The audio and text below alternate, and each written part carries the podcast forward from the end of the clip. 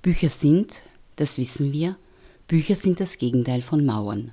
Mauern trennen, sperren ab, grenzen aus. Bücher laden ein, hereinzukommen.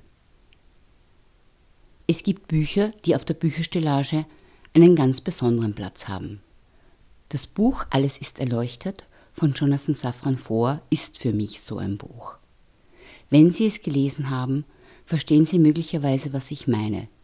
Wenn Sie dieses Buch noch nicht gelesen haben, gelingt es mir vielleicht, Sie neugierig zu machen auf eine spannende, zutiefst berührende und gleichzeitig äußerst unterhaltsame, witzige und kluge Lektüre. Die Geschichte von Alles ist erleuchtet ist schnell erzählt. Ein junger Amerikaner, er ist Jude und heißt Jonathan Safran Foer, sucht in der Ukraine nach der Vergangenheit seiner Familie und nach einer Frau namens Augustine, die am Ende des Zweiten Weltkriegs seinen Großvater vor dem Holocaust gerettet hat. Begleitet wird er auf dieser Reise vom jungen ukrainischen Dolmetscher Alex und dessen Großvater, der der Chauffeur ist und sich für blind hält, und von einem Blindenhund namens Sammy Davis Jr. Jr. Auf dieser Spurensuche werden drei Geschichten miteinander verwoben. Einerseits ist es der Reisebericht dieser Spurensuche selbst, andererseits sind es die Briefe, die der ukrainische Dolmetscher Alex der Amerika liebt, mit seinem holprigen, unfreiwillig komischen und sehr kreativen Englisch an Jonathan Safran vorschreibt. Die dritte Geschichte erzählt die Entstehung des jüdischen Städels Drachenbrot, einige Jahrhunderte der Geschichte seiner Bewohner und deren Schicksal während des Holocaust. Bis auf wenige Menschen wurden im Holocaust 1941 alle Bewohner des jüdischen Städtels von der deutschen SS und von deren ukrainischen Kollaborateuren ermordet und der Ort wurde dem Erdboden gleichgemacht. Und zwar so, dass heute, abgesehen von einigen Gedenksteinen, nichts mehr an dieses Städel erinnert, kein Haus, kein Platz, keine Straße, nichts. Alles ist erleuchtet ist ein von Überraschungen geprägter Text, ein Nebeneinander von Licht und Schatten, ein Text über die Möglichkeit und Unmöglichkeit der Liebe, über die Möglichkeiten und Unmöglichkeiten des Kommunizierens, des sich Verstehens, des sich Nicht-Verstehens. Ein Text über Wahrheit und Dichtung und Dichtung und Wahrheit.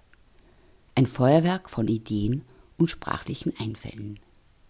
Jonathan Safran Foers Sätze sind witzig, manchmal sehr witzig. Irrsinnig witzig, irrwitzig. Manchmal beim Lesen schlagen die Bilder Purzelbäume im Kopf.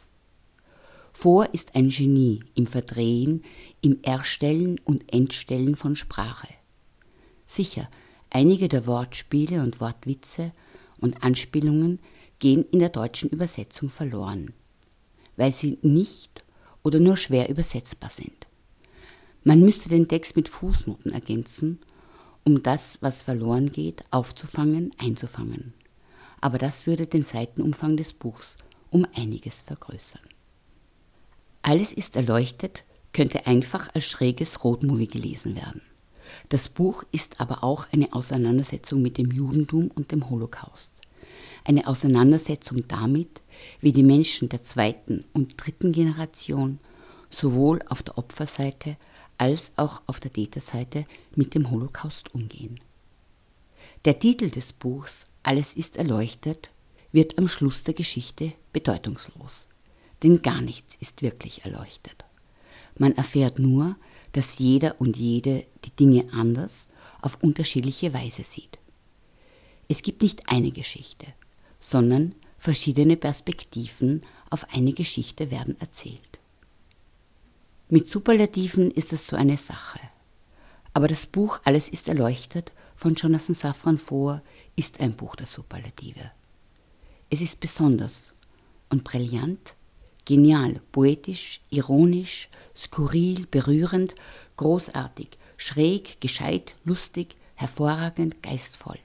Zu jedem dieser Eigenschaftswörter gibt es im Text Lesebeispiele und es gibt in diesem Buch für mich viele Sätze, von denen ich mich vollkommen verstanden weiß. Für Jonathan Safran Foer selbst ist die beste Empfehlung, ein Buch zu lesen, wenn jemand sagt, du musst dieses Buch lesen Du musst es einfach lesen und dann reden wir darüber. Vielleicht ist es für die eine oder den anderen nicht ganz so einfach in das Buch Alles ist erleuchtet hineinzufinden. Aber der Versuch lohnt sich. Denn wenn man einmal drinnen ist, dann befindet man sich in einer sprachlichen Wunderkammer.